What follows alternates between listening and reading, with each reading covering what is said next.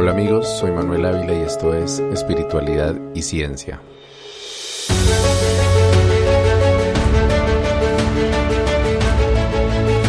Los tiempos que estamos viviendo son de verdad difíciles y desafortunadamente me doy cuenta que ahí afuera, más que tener que combatir un virus, estamos combatiendo nuestras propias debilidades como humanos.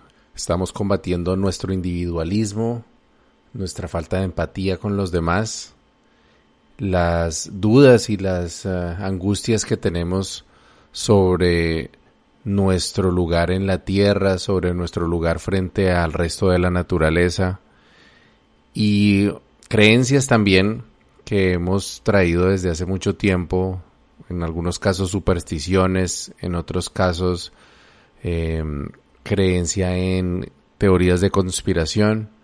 Y ya he hablado en este espacio de lo importante que es tener la capacidad de reconocer la mentira y poder llevar nuestro escepticismo a las creencias que más daño nos pueden hacer, a los lugares en los cuales están los peligros que nos acechan. Esto no es fácil, pero todos podemos al menos acercarnos a una comprensión más coherente y más realista de la realidad.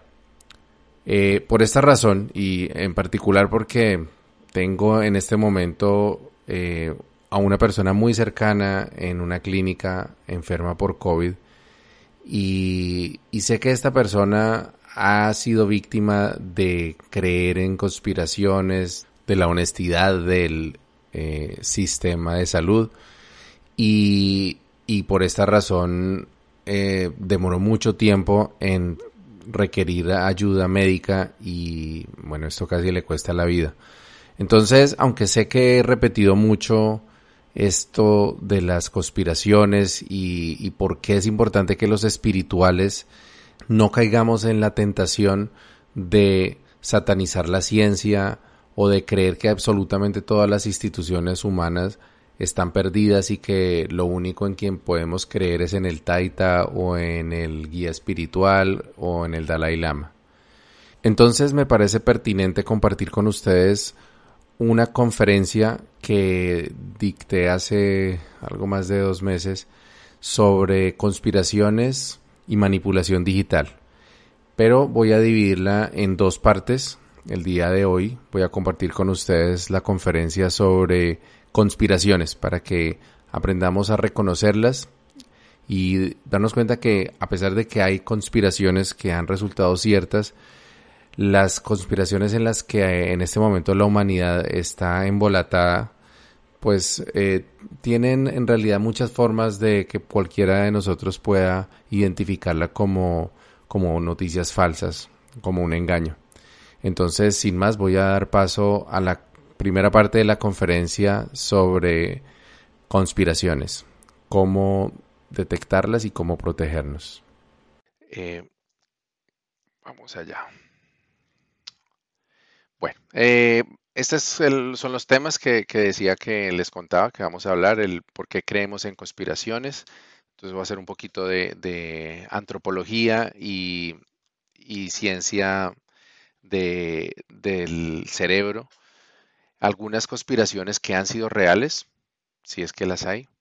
Algunas teorías de conspiración, y vamos a distinguir un poco entre teoría de conspiración y conspiración real. Eh, cómo las vamos a poder distinguir o cómo las podemos reconocer. Y luego vamos a hablar ya del tema de manipulación digital, que lo explicaré eh, en una forma, trataré de ser muy claro, muy, mm, de una forma muy simple. Y luego cómo nos podemos, nos podemos proteger de esa manipulación digital. ¿Listos? Eh, al final voy a recibir preguntas. Eh, y también, pues cuando esto aparezca en las redes sociales, irónicamente, eh, o en YouTube, pues también a través de los comentarios puedo responder las preguntas que tengan. Entonces, ahora sí, sin más, vamos a ello. Entonces, lo primero que queremos entender hoy es por qué creemos en conspiraciones. Bueno, ¿qué es una conspiración primero que todo? Una conspiración es un, eh, es una, eh, un plan que se tiene que llevar a cabo o que se tiene que establecer entre un grupo de personas que buscan un interés común. Ese plan eh, debe estar en contra, bien sea de la ley o en contra del bien general o incluso en contra de una persona específica o en contra de un grupo de personas. Entonces, la conspiración en general tiene, lo que sí tiene que involucrar es más de una persona que participe en ella uno no puede hacer una conspiración uno solo, ya eso sería es eh, delinquir o, atentar contra, pues, no sé, la, ley en cualquier caso. Pero si hay dos personas o más que estén eh, entre ellos confabulándose para perjudicar a otro o a un grupo de personas o a toda la humanidad o a toda la sociedad o a un país, entonces podemos hablar de una conspiración. Entonces, desde ya podemos establecer que no es imposible, que no es algo que, sea tan difícil que se dé, que seguramente hay muchos casos de conspiraciones que se han dado. Entonces aquí en, esta imagen que, podemos ver a este lado eh, tenemos una conspiración que fue, fue muy, muy famosa en 1605 eh, y se conoció como la conspiración de la pólvora, en la que eh, un grupo de jesuitas trataron de asesinar al rey James I en, el, en Inglaterra. Y, ellos pues hicieron un, plan para lanzar, eh, para volar la Casa de los Comunes durante la apertura del Parlamento el 5 de noviembre de ese año, en 1605. Esto, eh, pues, digamos que las personas que participaron en esa conspiración fueron identificadas eventualmente, fueron capturadas eh, y, se, pues, conoció públicamente los nombres de quiénes eran estas personas. Y bueno, todas estas eran personas que también, pues, participaban del gobierno que también es típico de las, de las conspiraciones que las personas que participan tienden a ser parte del el grupo que va a ser víctima de esa conspiración. Entonces esto será importante más adelante, lo vamos a ver. Bueno, entonces vamos a, ya entendiendo un poco más de, de qué es una conspiración. Ahora sí vamos a por qué creemos en conspiraciones, ¿les parece? Listo. Miren esta imagen con detenimiento. Imagínense que ustedes van caminando por el, por el bosque en una tarde soleada y van caminando, miran al piso y ven este, e, esta imagen, este grupo de hojas. Ustedes siguen caminando sin ningún problema. Piénsalo, te voy a dar, eh, no sé, unos cuantos segundos, unos 20 segundos para que mires esa imagen, a ver si hay algo anormal allí, si hay algo que pueda representar algún peligro no sé, tal vez un animal que puede ser ponzoñoso, un animal rastrero. ¿Ya lo viste? No te preocupes. Yo creo que duré cinco minutos mirando por todo lado y no pude ver nada. Entonces ya te voy a mostrar qué hay allí. Sí, en ese punto que acabo de encerrar hay una serpiente y es una serpiente venenosa. Entonces, la realidad de, por qué creemos en conspiraciones es porque necesitamos creer en conspiraciones. Esto no es un, eh, una locura que tenemos los seres humanos, es simplemente una adaptación que nuestro cerebro ha creado para evitar peligros, para reconocerlos rápidamente. Eh, eso nos lleva a cierto grado de paranoia, pero también nos, ayuda a evitar pasar un mal momento, un accidente o incluso la muerte. ¿Por qué? Porque si nosotros tenemos la capacidad de detectar el peligro cuando está escondido, cuando está oculto de nuestros ojos, entonces tenemos posibilidades de evitar ese peligro o en algunos casos de, atacar primero y evitar ser nosotros la víctima. Esto tiene que ver con millones de años de evolución, no solamente como seres humanos, sino como primates. Ustedes ven que los animales, eh, los gatos particularmente, cuando se asustan, ellos brincan con todo el cuerpo, ¿no? ellos pegan el salto con las cuatro patas, se, arquean y, digamos que van huyendo en su vuelo momentáneo mientras identifican qué es y de pronto era simplemente el pie del, del guardián del amo eh, y no un peligro real. Entonces, esto para los seres humanos tiene una connotación especial porque nosotros como seres inteligentes y que desarrollamos una sociedad compleja, un, lenguaje complejo, eh, no nos basamos, no tenemos solamente, no tememos solamente a los peligros físicos o materiales, sino también a los peligros eh, mentales o a los peligros eh, que se van a dar en el futuro, porque es que eh, piensen ustedes que una de las diferencias que tenemos los seres humanos que nos hacen especiales y que nos hacen peligrosos también y que nos han permitido básicamente dominar el resto de la naturaleza es nuestra capacidad de planear el futuro. Los animales tienen cierto nivel de capacidad para planear, para planificar, pero no al nivel que un humano lo tiene. En general, un animal es muy poco probable que sacrifique un bienestar inmediato por uno posterior. Si, tú le das un banano a un mico, el mico lo va a recibir, así esté lleno. O, le puedes prometer que le vas a dar 10 bananos, si no, si no recibe ese, le das 10 más tarde, él, él no va a entender. Se han hecho ejercicios, experimentos donde a un chimpancé, por ejemplo, se le da esa oportunidad, se le enseña que si, que, que de alguna manera que si no accede a, o si no se come un banano, puede comerse más más tarde. Y en algunos casos se ha logrado, pero no es, digamos, de una forma consistente. Entonces no se ha podido comprobar que los animales tengan esta capacidad. Los humanos sí. Los humanos podemos esperar años por una recompensa. Por eso trabajamos durante 20 o 30 años con la esperanza de, jubilarnos. Por eso eh, también somos capaces de cortejar a, una persona o tener un flirteo con alguien con quien estamos conociéndonos esperando que en unos meses podamos llegar a concretar algo y así sucesivamente. Entonces, eso como, como funciona en lo bueno, también funciona en lo malo. Entonces, conocemos los seres humanos que tenemos la capacidad de esperar lo que sea necesario para obtener un beneficio, incluso si ese beneficio perjudica a otros. Y es allí donde nacen las conspiraciones. Las conspiraciones surgen de esa capacidad que tenemos los humanos y por lo tanto el miedo que naturalmente tenemos a que otros conspiren contra nosotros.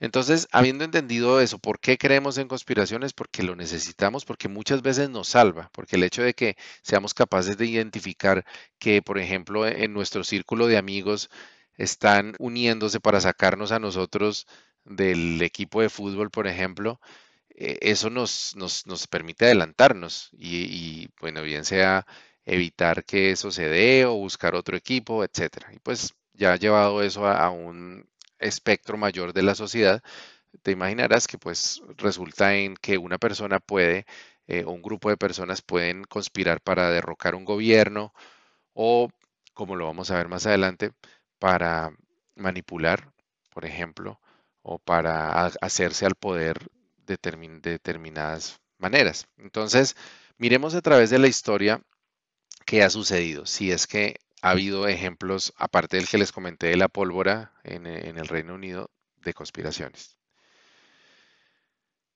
Entonces, eh, hay uno muy famoso, una conspiración que no sé, no muchas personas saben, eh, que, se conoce, que se llama o se llamó MK Ultra un proyecto que también se conocía como el proyecto de control mental de la CIA. Y este fue, y Ultra fue el código, el nombre código que se le dio a una serie de experimentos con sujetos humanos que se diseñaron eh, durante, bueno, fueron diseñados por la CIA eh, en los años 60 y lo que buscaban era a través de experimentación desarrollar a través de drogas y procedimientos muy cuestionables la posibilidad de, de que las personas estuvieran obligadas a decir la verdad. una, especie, una, especie de, una especie de suero de la verdad. Pero se dice que ellos llegaron más allá y también querían dominar el libre albedrío de las personas y a través de estas drogas y de ciertos mecanismos hacer que las víctimas de, esta, de estos experimentos pudieran eh, obedecer órdenes que les implantaran, por ejemplo, para asesinar a alguien, para robar algo, etcétera. Entonces, esto es algo que se empezó a, es decir, se empezó a escuchar en la década de los 60 mismo que eso se estaba haciendo, sin embargo, no se aceptaba que fuera real. Obviamente decían, eso, ustedes saben que esa es una teoría de conspiración, es imposible que le hacía algo así. Sin embargo, eh, hace unos años se desclasificaron todos estos documentos, eh, porque en, en los Estados Unidos hay una ley que obliga a desclasificar los documentos de la CIA cierta cantidad de años después, básicamente cuando ya no hay nadie a quien culpar de lo que sucedió en esa época. Y se, y se descubrió que no se llegó al grado, pues, de, de al nivel de manipulación que la gente creyó que, lograrían, pero, pero sí que lo intentaron y sí que hicieron experimentos que fueron demasiado eh, antiéticos. Eh, y bueno, esto, por ejemplo, que, que, ya se sabe que fue real, sin embargo, ha dado pie a que muchas personas crean que todavía existe este poder. Y la verdad es que el proyecto fue abandonado porque fracasó no tuvieron la, posibilidad de, dominar a las personas como querían, ni de en todos los casos hacer que las personas eh, dijeran la verdad o, revelaran secretos. Y de hecho hubo incluso un experimento que hicieron con un gato, ahora que hablé de gatos, hubo un gato a quien quisieron entrenar para que fuera una especie de bomba animal, que, que el gato fuera caminando hasta donde ellos quisieran y activaban una carga explosiva. Bueno, que también hay eventos tristes en Colombia donde trataron de hacer eso con un burro también. Pero lo que, lo que sucedía en estos casos era que los animales siempre eran impredecibles. En algún momento decidían no hacerle caso a la persona, podían incluso devolverse a donde estaba el que los había enviado. Entonces también esos experimentos se cancelaron. Pero la historia y, en, la, en, el imaginario público sigue existiendo que eh, la CIA puede tener esa ese poder de manipular a, las personas a su voluntad. Otra, mm, otra teoría de conspiración que fue cierta fue que durante los años 40 y 50 ya se sabía que no hablemos de la planta del tabaco, sino hablemos del cigarrillo. El cigarrillo ya se conocía que causaba cáncer. Ustedes saben que eso tiene una cantidad de de toxinas, de venenos, alquitrán, ácidos con los que fabrican el cigarrillo, que ya se había probado que producía cáncer. Incluso el propio tabaco, también hay estudios que, confirman que, el, tabaco produce cáncer en los pulmones, puede producir cáncer en la boca. Eh, yo personalmente, pues por la tradición indígena que conozco y de los saberes ancestrales, pienso que es posible que ahí haya un tema de cómo se prepara el tabaco y de cómo se usa. Sin embargo, pues por lo pronto ciñámonos al, tema científico porque eso es de lo que viene la teoría de conspiración. Y la teoría de conspiración fue que las tabacaleras escondieron, pagaron mucho dinero para que no se supiera que el tabaco causaba eh, el cáncer en, eh, más exactamente el cigarrillo, y eh, esto hizo que durante todos estos años se veía a las, a las estrellas de Hollywood más glamorosas fumando cigarrillos en las pantallas, porque eso era pagado por las mismas tabacaleras. Eh, y de hecho, esta, esta, esta imagen que, que, están viendo acá es de un, de un comercial que realmente existió, donde decía que los doctores recomendaban el cigarrillo que porque era beneficioso. Entonces, esa fue otra teoría de conspiración que luego se confirmó que efectivamente las tabacaleras habían conspirado para eh, seguir vendiendo su veneno sin importarle la, cantidad de muertes que estaban causando. Y pues todos recordamos, bueno, no todos, pero muchos hemos visto la película Los caballeros las prefieren rubias y esta es la famosa escena de eh, que los diamantes son el mejor amigo de las mujeres. ahí ya vemos el toque machista también en la historia, pero el punto al que vengo es que se existe la teoría y se ha escuchado que los diamantes no son tan escasos. como la gente cree, que los diamantes en realidad son una piedra preciosa, sí, pero que es muy abundante, especialmente en África, y que solamente es tan caro como es porque la empresa que controla la producción mundial de diamantes, bueno, no el 100%, pero digamos el más del 90% de la producción mundial, acapara esta producción, o sea, los, todo lo que es los diamantes que se producen en el mundo los encierran en una bóveda en Suiza, creo, estoy seguro, y, y los van sacando de a poquitos. ¿Para qué? Para que se mantenga el precio elevado y para que se siga considerando esta piedra preciosa como un bien aspiracional, algo que las personas quieren tener a toda costa, ¿no? Y que vale mucho dinero y que está asociado con el amor, que el amor es para toda la vida, etcétera. Toda esta conspiración es cierta. De hecho, en un episodio de mi podcast eh, hablo y explico con más detalles sobre esta conspiración de los diamantes. Es totalmente cierta y de las que he mencionado es la que sigue vigente. ¿Por qué? Porque no es ilegal.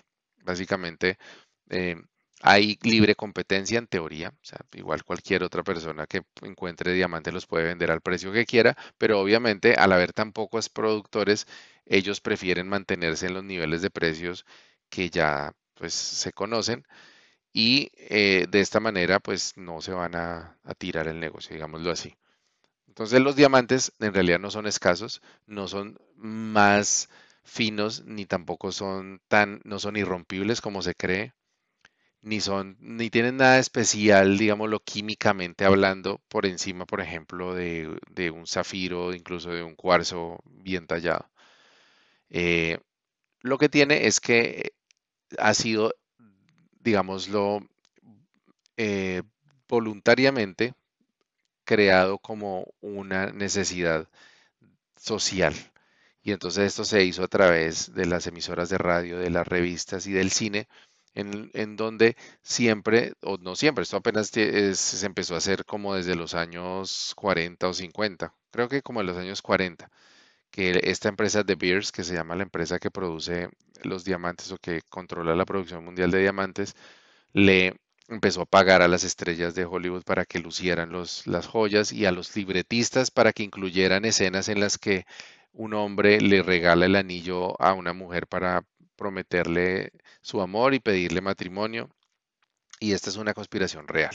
Entonces, de nuevo, conspiración porque es un grupo pequeño de personas, que en este caso sería la compañía de Beers, que conspira o que hacen un tramado, un tinglado para que eh, engañar a otra población, que en este caso básicamente es el resto del mundo. Entonces, este ejemplo lo quise poner además porque nos eh, confirma que efectivamente hay algunas conspiraciones que pueden afectar a todo el mundo. Si hay, eh, digamos, las condiciones necesarias, puede ser que un grupo pequeño de gente llegue a, tener un impacto sobre toda la humanidad. Pero esto tomémoslo con calma, porque no quiere decir que todas las historias que escuchamos de conspiración son reales. Pero al menos sabemos que es posible que algunas de ellas lo sean. Ok. Entonces vamos a, seguir. Vamos a hablar ahora de las teorías de conspiración y trataremos de entender cuál es la diferencia con las conspiraciones reales. Ok. Vamos ahí.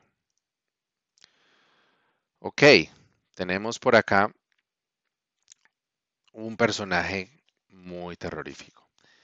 No sé si lo habrán visto y si conozcan la imagen que hay allí atrás también.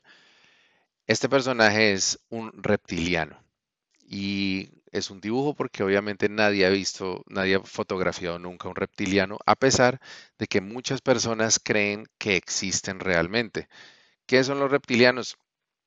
Eh, es una teoría creada por un escritor eh, británico que fue antes periodista eh, de deportes, de hecho, narrador de deportes, se convirtió en investigador paranormal y según su investigación descubrió que hay una raza alienígena viviendo entre nosotros que se llaman los, los ah, eh, reptilianos.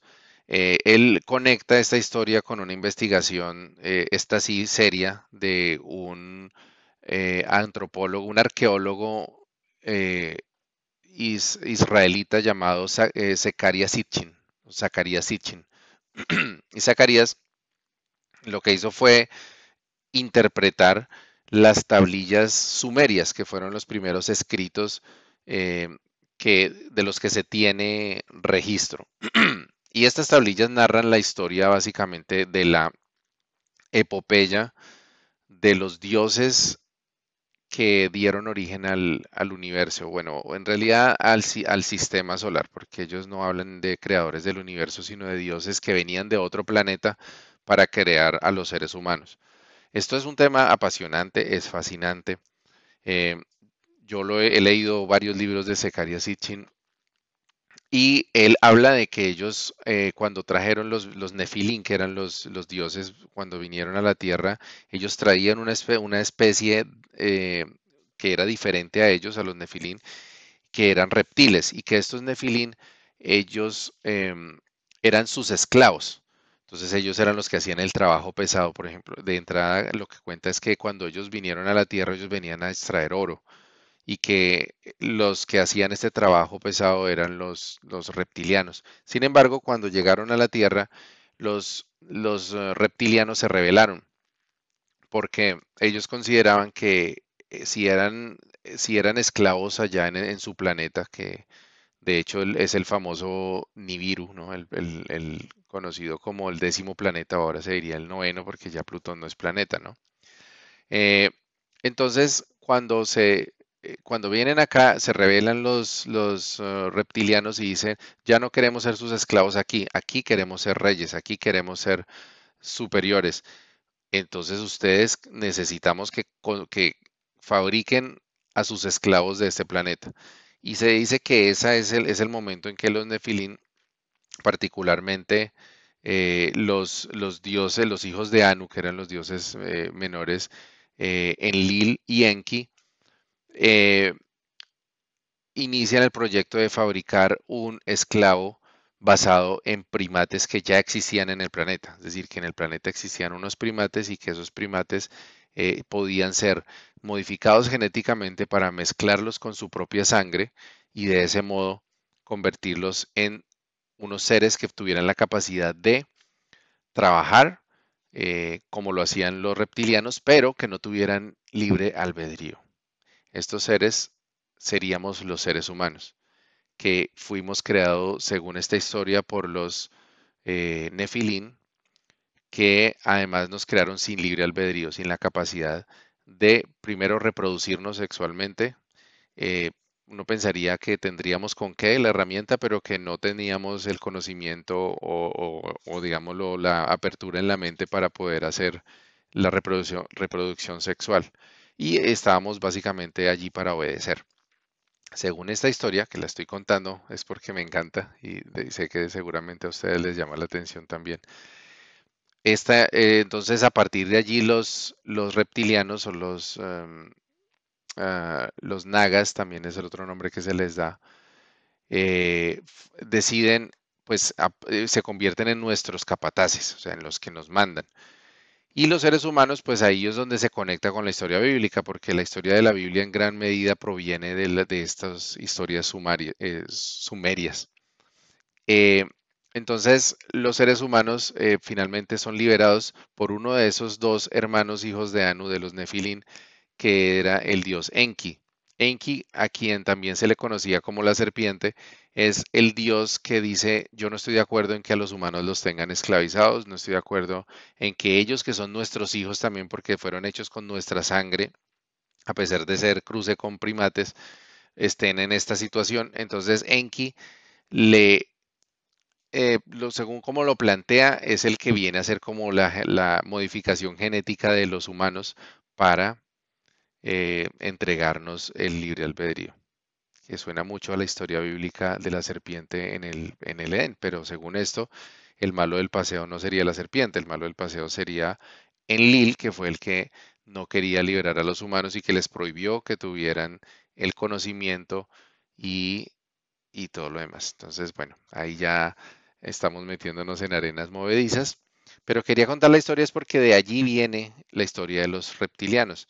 Y según David Icke, que es este periodista que les comenté que, que, ahora escribe libros sobre todo esto, dice que los reptilianos siguen dominándonos y que ellos están en las cumbres o en las, eh, en las cúspides de todas las escaleras sociales, y, incluyendo la política, el cine, la religión. Incluso él dice que la reina Isabel y su familia son todos reptiles y que ellos pueden cambiar de forma. Entonces, que ellos eh, se ven como humanos, pero que en privado ellos se transforman y se convierten en estos bellos reptiles que vemos acá. Y que además esta, esta casta de reptiles tiene también una jerarquía humana, es decir, hay humanos que les sirven a ellos y por lo tanto ellos los protegen y que esta sería el origen de esta imagen, los Illuminati. Bueno, yo les conté esta historia con otra, con otra mm, intención. Toda la historia que les conté es, es una historia. La, he tomado de libros que han sido desacreditados por la ciencia. De hecho, Zacarías Sitchin ha sido desacreditado por la ciencia por, la forma tan, digámoslo así, em, libre con la que él ha hecho la interpretación de, de las tablillas sumerias. Em, David Icke, ni se diga, él no es respetado como periodista ni como investigador y en, toda la, em, en todo el gremio periodístico él lo ven como un oportunista que simplemente pues escribe libros que eh, buscan engañar y, ganar dinero. Pero, pero yo conté esta historia porque estoy casi seguro que esta historia capturó más tu interés que todo lo que he contado anteriormente. Y no es de sorprender, ni lo estoy diciendo como una crítica, es que es obvio porque es una historia apasionante, porque es una historia que tiene drama, que tiene eh, heroísmo, que tiene intrigas, que, que tiene malos muy malos y buenos muy buenos. Entonces esas historias a nosotros nos, nos gustan, nos atrapan porque, porque nos permiten a nosotros, primero, vivir una aventura, que todos los seres humanos tenemos como esa tendencia a la aventura, a lo desconocido, a ir allá, a lo oculto. Y segundo, nos, nos permiten también eh, vernos en, en el contexto de la, del mundo como víctimas. Y eso va a sonar feo, pero a nosotros nos gusta sentirnos víctimas. ¿Por qué? Porque sabemos que tenemos muchas deficiencias y muchas eh, carencias y siempre resulta muy atractivo pensar que esas carencias y esas deficiencias provienen de una élite que nos está oprimiendo, que no nos permite ser libres, que no nos permite tener lo que queremos. Ahora, existe posibilidad de que sean reales los, los, los eh, reptilianos y que dominen a los Illuminati, que los Illuminati dominen al mundo? Sí y no. Sí, es, creo que eh, las posibilidades de que cualquier cosa suceda es, y de hecho, me corto acá, pero es que hay muchas personas diciendo es que la ciencia no ha podido negar eso. Es que la ciencia, de hecho, nunca niega cosas. la ciencia confirma cosas en positivo. Eh, la ciencia confirma experimentos y dice, este experimento prueba que esta teoría es cierta, pero no prueba que todas las demás sean mentira. Simplemente hay algunas que se vuelven incompatibles. Y, y, realmente que haya vida extraterrestre no es incompatible con la ciencia. Que hayan venido a la Tierra no es incompatible con la ciencia. Sencillamente no hay ninguna evidencia hasta el momento. Eh, que se puedan transformar en humanos, no hay una evidencia, pero tampoco conocemos ninguna forma de vida que tenga esa capacidad. Conocemos formas de vida que pueden cambiar de color y que pueden cambiar incluso levemente de forma, pero no a ese nivel.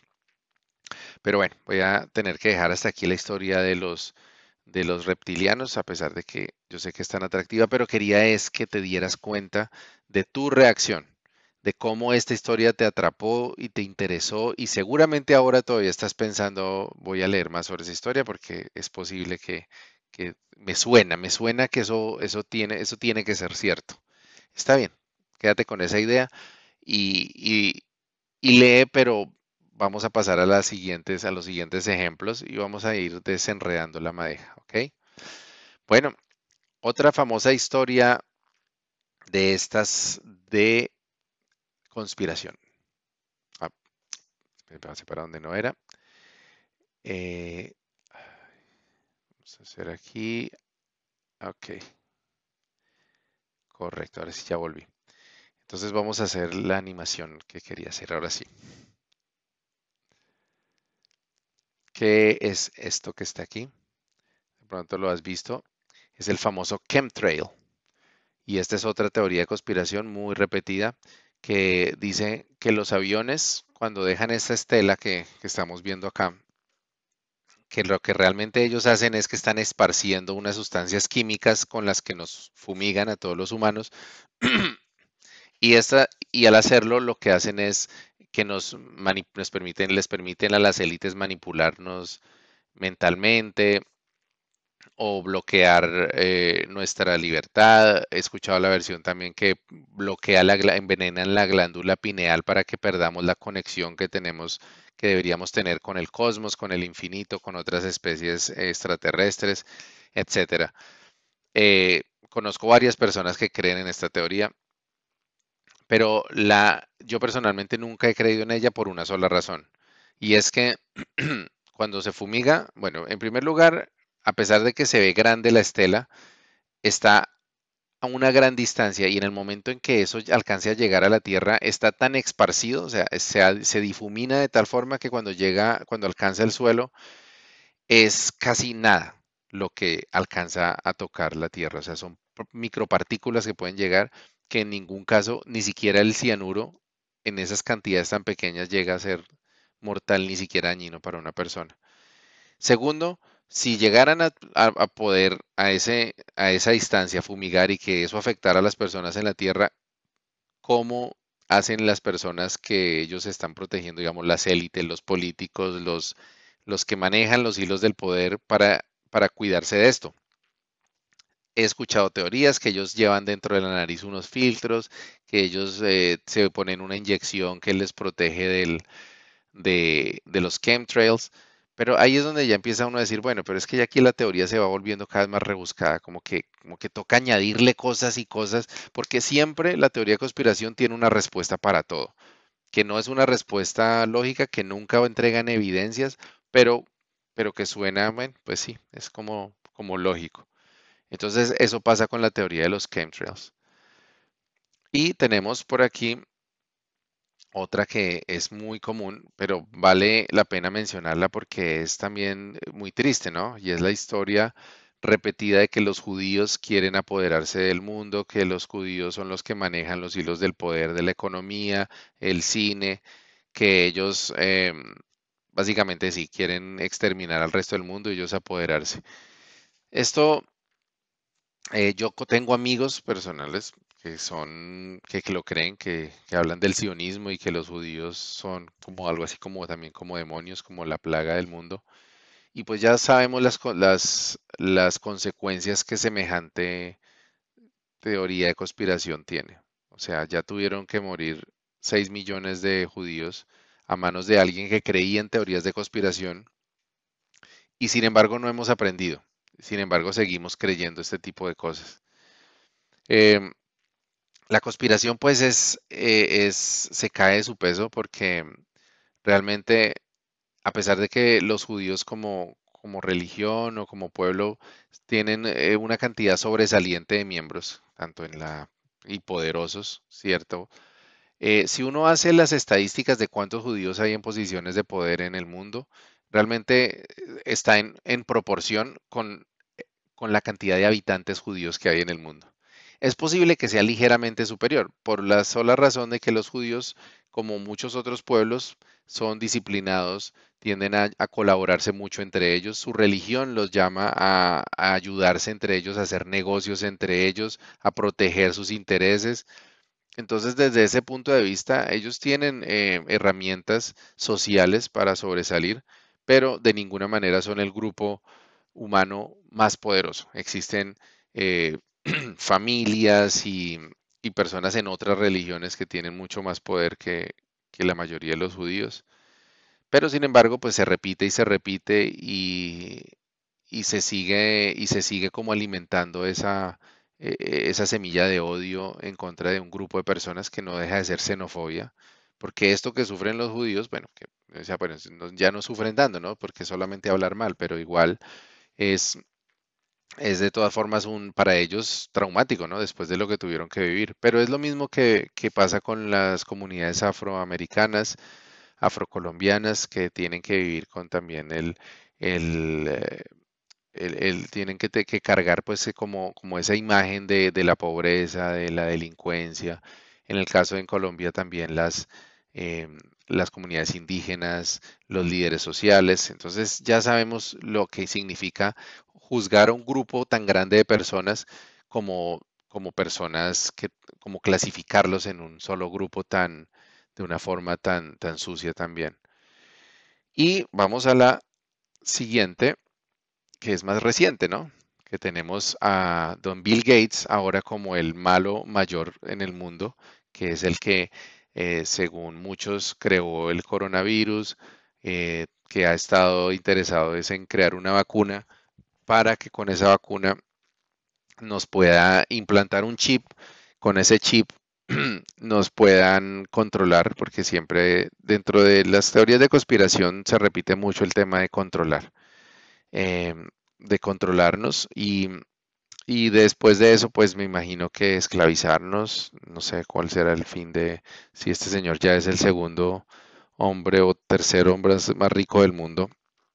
Entonces hay gente que dice, no, es que lo que necesita es poder, pero poder, él ha tenido todo el poder que ha querido ya y sin embargo, bueno, se imaginan que él va a gastarse sus últimos años en, crear microchips para manipular cuando eso, eso sí que yo creo que, la mayoría de las personas puede saber que no es viable técnicamente. O sea, que manipula un chip dentro de la sangre, por ejemplo si la sangre, bueno, que llega al cerebro y allá, ¿con qué se conecta? Si las, las tecnologías más avanzadas para conectar el cerebro con cosas digitales se llama Neuralink y es una empresa del señor Elon Musk. Entonces, más bien era, sería Elon Musk el que estaría más cerca de la idea de poner un chip conectado en la cabeza, porque de hecho eso es lo que ellos buscan, el Neuralink busca eh, dar una interfaz para que con la mente podamos manejar eh, sistemas informáticos.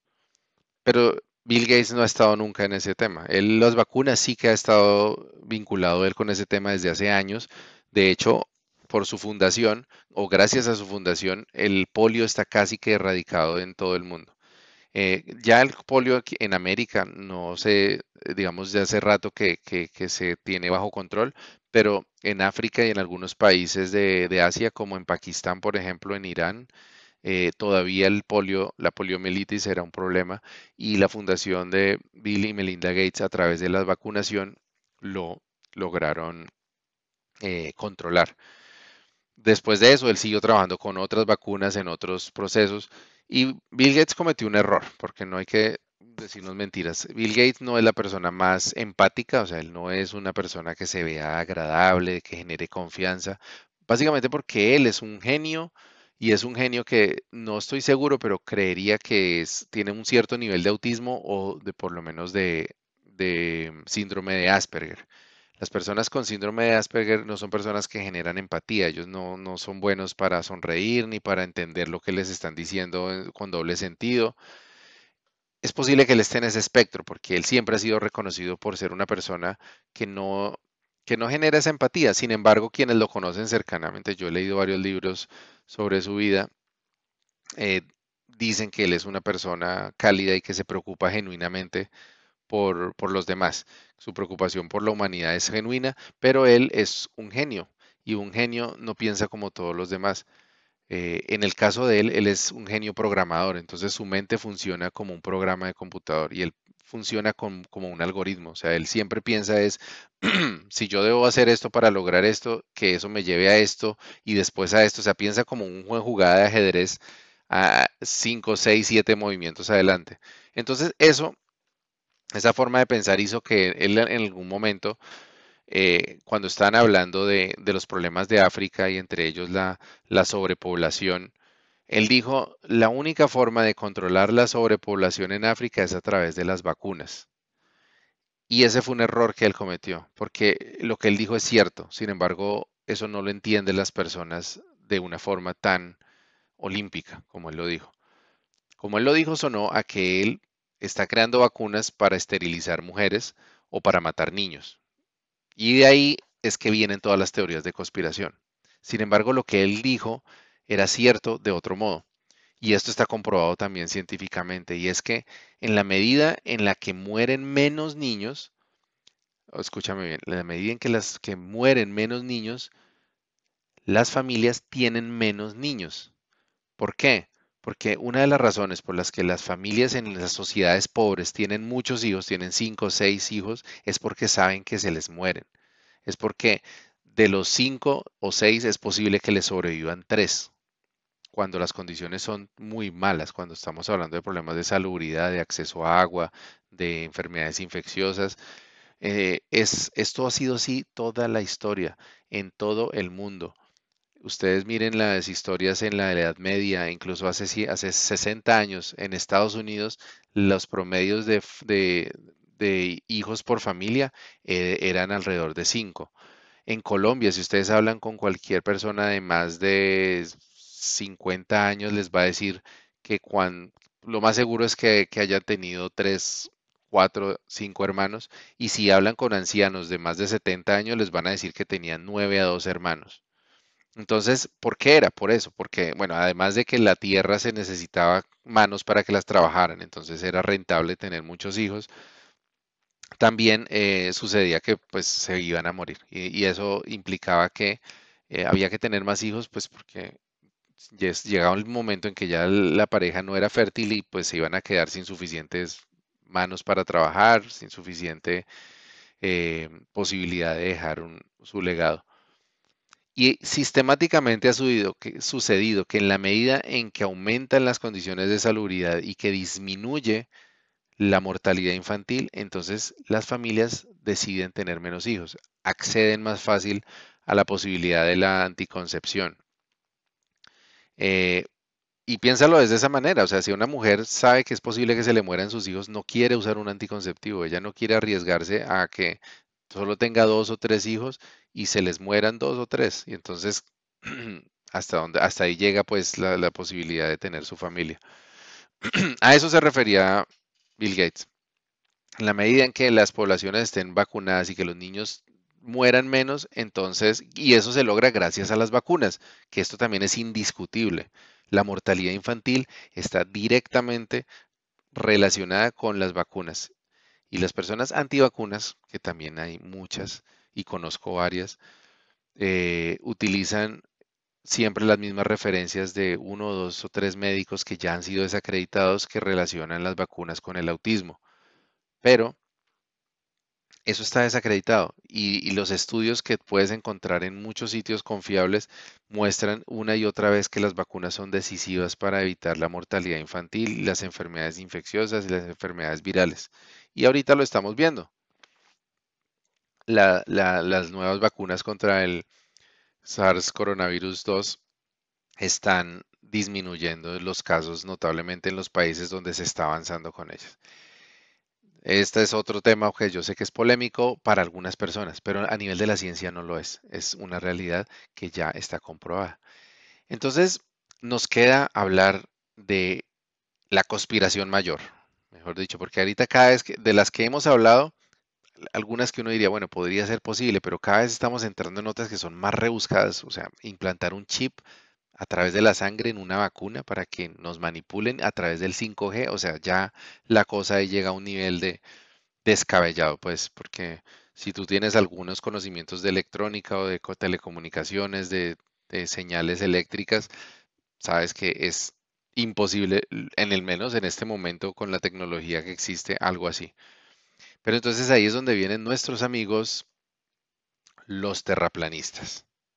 Los terraplanistas que nos dicen que vivimos en una arepa y que esa arepa tiene hielo que cae por los dos lados y que el sol es como una pelotita que está colgando encima y, y que estamos flotando y todo lo que le preguntes a un terraplanista tiene respuesta. Bueno, y, si eso es una arepa, entonces, ¿cómo, se, cómo funciona la, la, gravedad? Porque no, no tendría suficiente masa para poder mantener a los humanos pegados a la Tierra.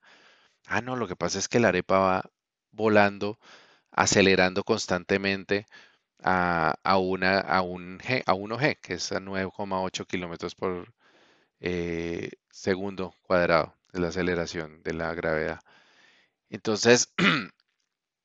Entonces, ah, bueno, listo, sí, eso eh, según la física, efectivamente la aceleración puede causar, generar gravedad. Pero, ¿qué pasa? Es que si la, lo que pasa es que si la aceleración es constante y sigue acelerando y acelerando, acelerando, en algún momento va a llegar a la velocidad de la luz en algún momento llega, cuando la aceleración es constante, se, puede, se llega a alcanzar la velocidad de la luz. Y entonces ellos tienen respuesta para todo. Y bueno, ¿y por qué Marte y la Luna y otros cuerpos celestes sí se ven esféricos? Porque eso los podemos ver con un telescopio. Ah, sí, esos son, esos son esferas, pero la Tierra sí es plana. Entonces es, miren, de hecho, esta teoría se la inventaron unas personas que querían demostrar que podían inventar algo que cualquier persona creyera. Así de estúpida es la historia del terraplanismo. Ellos deliberadamente dijeron, bueno, inventemos una teoría muy loca, o sea, y la ponemos a rodar y demostramos que la gente cree cualquier cosa que les digan. O sea, se hizo como un experimento social. Y el experimento social va en que ahorita tenemos una asociación mundial de terraplanismo. Y es chistoso, ¿no? Porque ellos hacen congresos globales de terraplanismo. Eh, hacen conferencias, tienen canales por internet. Pero bueno, todo esto, lo que, lo que mencionaba antes, son historias que suenan interesantes, que les hacen sentir virtuosos, que les permiten convertirse en expertos. Una persona sentada leyendo foros de internet y viendo videos de YouTube en cuestión de un par de meses ya está haciendo sus propios videos de YouTube con sus propias teorías y, generando una cantidad de vistas y gente que les hace preguntas. Entonces se convierte en una manera muy fácil de lograr cierto nivel de reconocimiento, cierto nivel de renombre, así sea en un grupo pequeño de gente, pues no tan brillante, pero eso, eso genera, es atractivo. Entonces, es por eso que existen estas teorías. Pero ¿cómo hacemos para reconocer estas teorías de conspiración? Y ya me alargué. Así que Espero que tengamos el tiempo suficiente, si no vamos a tener que partir esta conferencia en dos porque acabamos de llegar a la, hora, pero creo que en media horita podemos cerrar, así que vamos, vamos a ver, pero me parece que hemos ido con buen ritmo. Em, entonces vamos a hablar de cómo reconocemos las teorías de conspiración y las diferenciamos de las conspiraciones que realmente pueden ser conspiraciones. ¿ok? ¿Qué opinas de esta frase? Nada es casualidad, todo pasa por algo. Yo mismo he dicho esa frase muchas veces.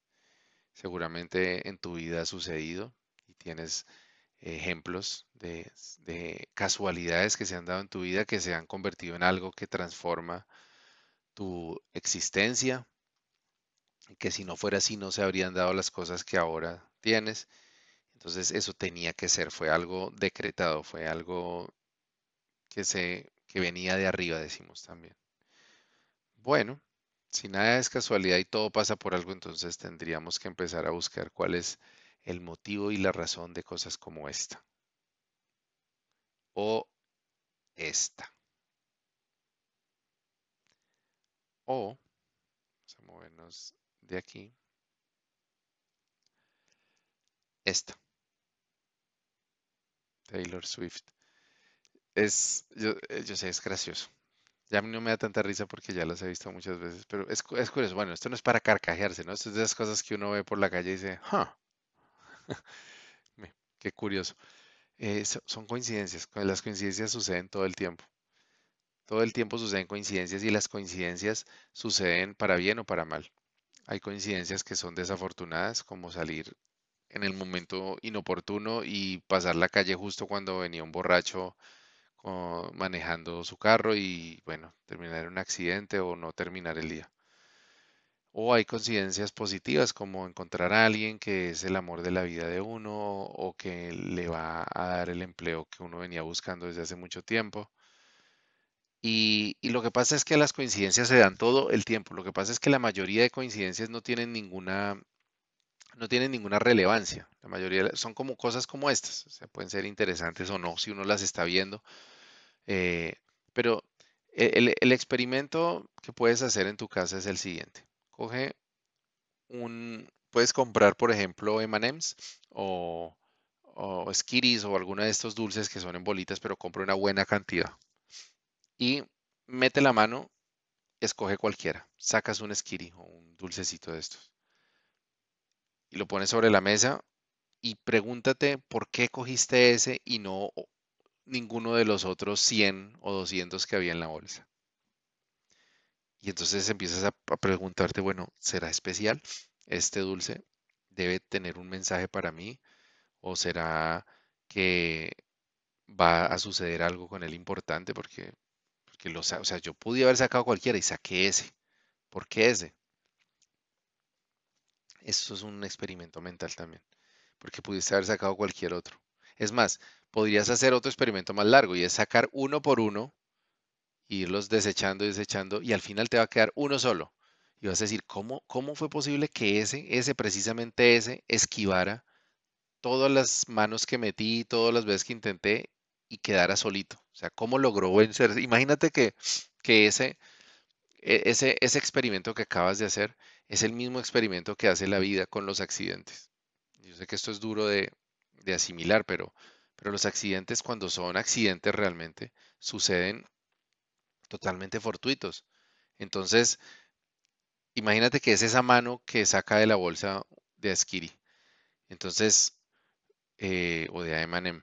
Entonces, cada vez que la, que así, el azar tiene para una persona, imagínense que la bolsa somos nosotros, somos todos los humanos.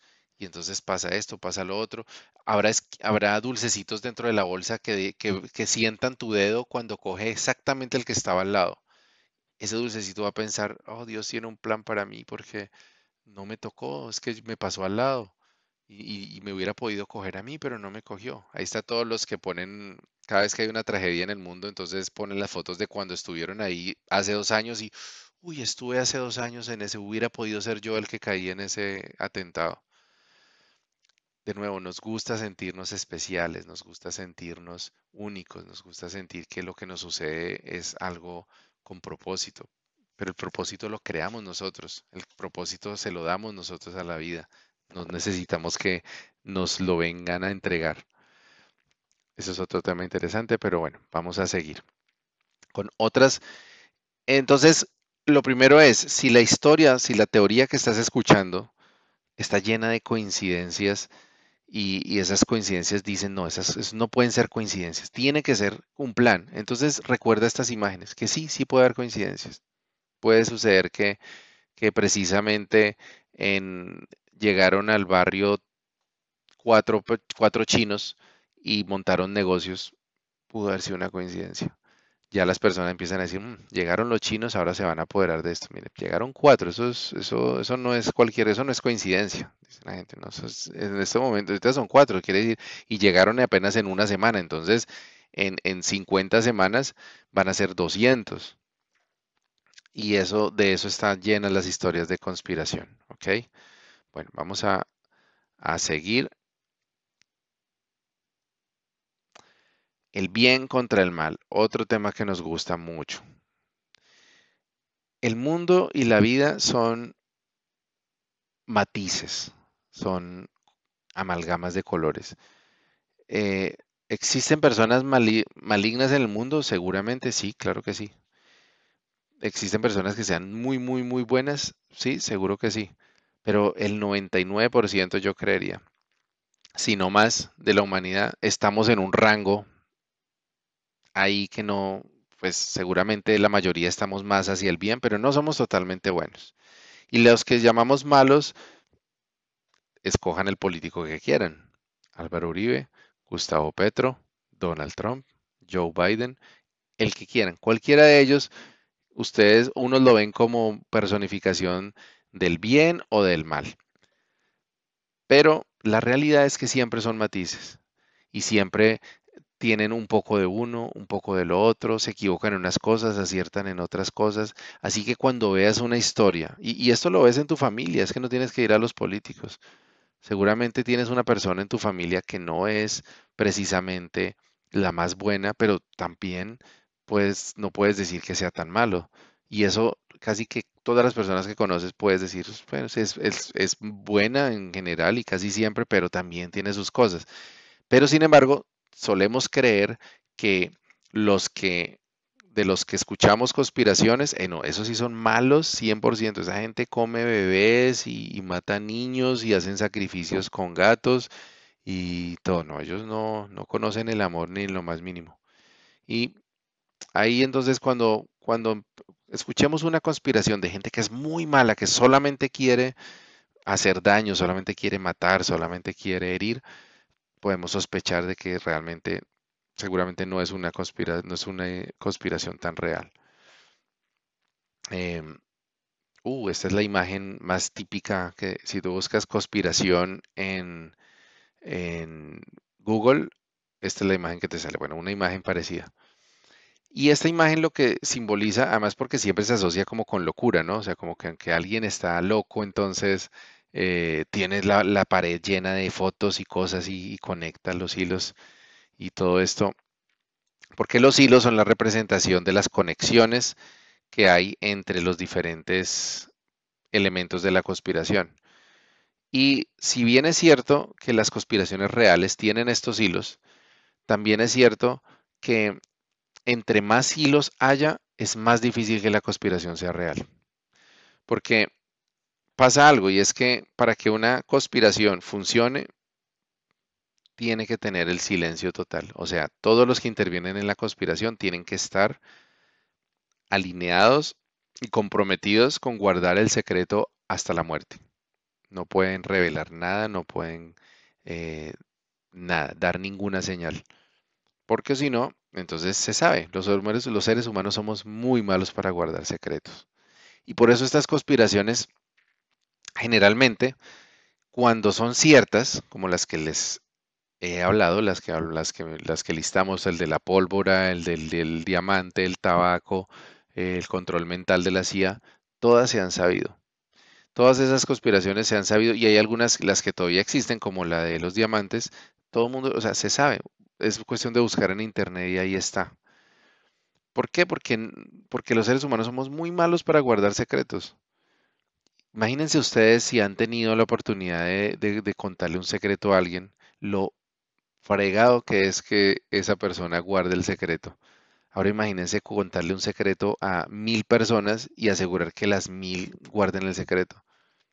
Eso no sucede. Por eso los gobiernos se caen, por eso las dictaduras se caen, por eso eh, los carteles de la droga han desaparecido, por eso siguen apareciendo nuevos capos y vuelven y los traicionan, porque los seres humanos somos muy malos para guardar secretos y no somos tan leales tampoco y ni siquiera los malos más malos que, con su, que con su poder y con su maldad pueden amedrentar a todo el mundo, no han sido exentos de que los traicionen, de que los vendan, que los entreguen.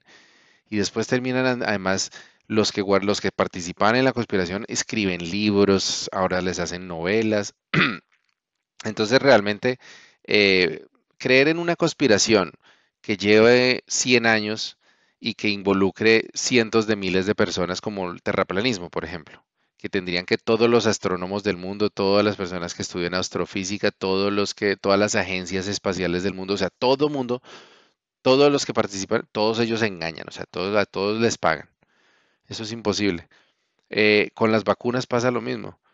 Para, para que sea cierta la conspiración de las vacunas, además porque entre otras, ¿quién se beneficia? Bueno, las farmacéuticas, pero las farmacéuticas tendrían que pagarle a todos los médicos del mundo, o sea, excepto los médicos antivacunas, que hay unos poquitos, pero no son, son, no son un 1% de los médicos del mundo. Pero todos los demás les tendría que las farmacéuticas estar pagando o amenazando o haciendo algo para que ellos no cuenten la verdad de las vacunas, porque todos los médicos dicen lo que, lo que ellos llevan años estudiando y viendo evidencias. Ahora con, el, con, con, la vacuna del coronavirus también es lo mismo. También está en toda la historia, es que es que eso es un veneno, que es que nos están utilizando como, como para hacer pruebas y entonces, de nuevo, ahí tienen que estar alineados todos los médicos del mundo diciendo la mentira. Las probabilidades de que eso suceda son, existen sí, pero son ínfimas, en el orden de 0.000 algo de probabilidad de que se guarde una, un secreto por tanto tiempo y entre tantas personas. Entonces, ¿qué podemos hacer? Ahora, ¿cómo podemos hacer? Ahora sí, ya que sabemos cuáles son las características de la conspiración, ¿cómo podemos hacer para cuidarnos? ¿Cómo hacemos? Lo primero es que tenemos que empezar a desarrollar una malicia, así como tenemos la malicia para creer que todos nos engañan y que estamos y que nos quieren manipular, empecemos a dudar de los que nos dan esas historias de conspiración. Em, yo me he dado cuenta que la mayoría de las personas tienen la capacidad de dudar. No todo el mundo sabe cómo confirmar que una noticia sea falsa, pero la mayoría de la gente lo duda. ¿Por qué? Porque a mí, inclusive mi mamá, mis tías, personas que no tienen, bueno, ya ellas ahora sí ya tienen mucho conocimiento de tecnología, pero digamos hace 10 años, cuando apenas empezaban a usar Internet, sin embargo me mandaban a mí, ay, ¿esto será cierto? Que la lotería de Bill Gates, que, el, que eh, su computador tiene un virus, que acaban de encontrar eh, a pie grande, bueno, lo que sea, me lo enviaban, porque ellos ya sabían que yo trabajaba en tecnología y tenía idea. Entonces, entonces eso quiere decir que sí hay un instinto que nos dice, bueno, esto es, o esto es demasiado bueno para ser verdad, o está muy raro para que no haya salido todavía en todos los demás medios masivos, o, o no sé, o están de pronto como metiendo mucho miedo, como que, como que la reacción es rara, porque uno, uno conoce cuando un periodista es serio y cuando un diario es serio, tienen una redacción apropiada, utilizan imágenes em, que están debidamente identificadas pues por un fotógrafo, una agencia, etcétera. Entonces, lo que primero hacemos es, bueno, cuando nos entra la duda porque algo es demasiado raro, es demasiado escandaloso, es demasiado exagerado o lo que sea, entonces la primera fuente de información muy válida, totalmente válida, es Wikipedia. Wikipedia no es una fuente confiable para hacer investigación académica, pero sirve como inicio, como, como punto de inicio para hacer investigación académica. Y, la mayoría de los artículos, un 99% de los artículos están debidamente depurados, o sea, no tienen manipulación. Hay un grupo de gente que gratis, sin, sin recibir un peso, están dedicados a mantener Wikipedia. Es una comunidad. Entonces puedes buscar en Wikipedia, es una primera fuente totalmente válida.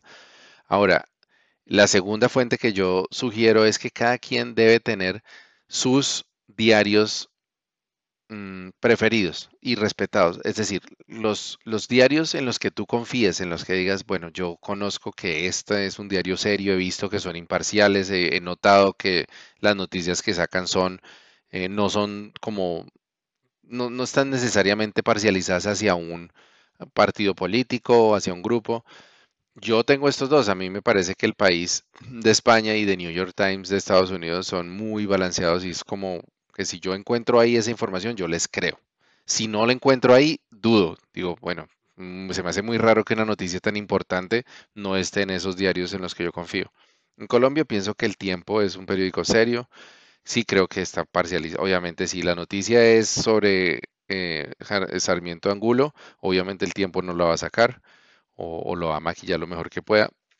Entonces, pero uno puede encontrar en, periódicos del exterior muchas cosas que no se dicen en Colombia, por ejemplo. Y em, aparte de esto, eh, también podemos recurrir a la academia. Entonces, eh, este en el tema de las vacunas, por ejemplo, me parece importante. Y es que em, si es decir, si no creemos en los periódicos, si no queremos creer en, la OMS, si no queremos creer en, eh, en, los, en los diarios o, en las fuentes oficiales, ¿por qué vamos a dudar de una universidad pública donde estudia gente como nosotros, donde seguramente conoces personas que están estudiando química allá o, están estudiando farmacéutica allá eh, o están estudiando medicina? Y son gente como uno, son gente que no son ricos, que no vienen de ningún eh, eh, pues de ninguna familia poderosa.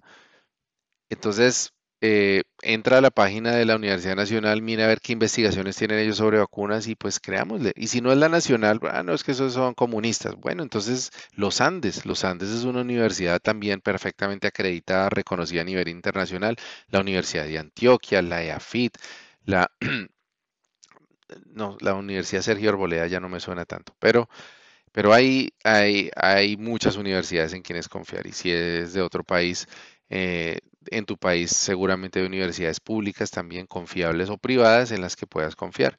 Y si todo lo demás falla y si no logras encontrar información, siempre está la llamada a un amigo. Siempre hay un amigo que sabe más que nosotros de cierto tema. Y yo lo decía ahorita, yo soy el amigo de muchas personas para temas de tecnología saben que, si necesitan saber si algo es cierto o no con respecto a una noticia sobre Internet, sobre Apple o sobre Microsoft, entonces me llaman a mí. Em, en algunos temas, en historia, algunas personas saben que yo pues conozco de historia y bueno, además.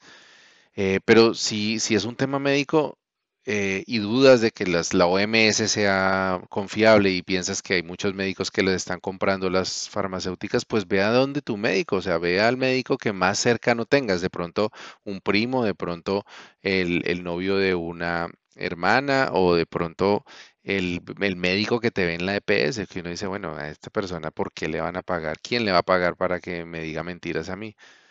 Y si son personas que llevan estudiando por años y que han estudiado y se han partido la cabeza.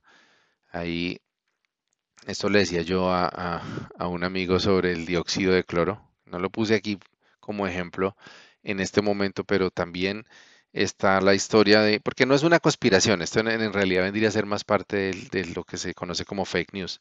El dióxido de cloro es eh, una medicina viable contra el, el, eh, el COVID.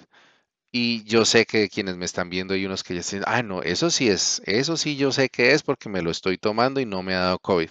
Entonces volvemos a lo de las, a lo de los dulcecitos, ¿no? Porque yo vi que, que al de al lado le dio y a mí no, entonces ya yo digo que es que fue una mano santa la que me escogió por ser yo.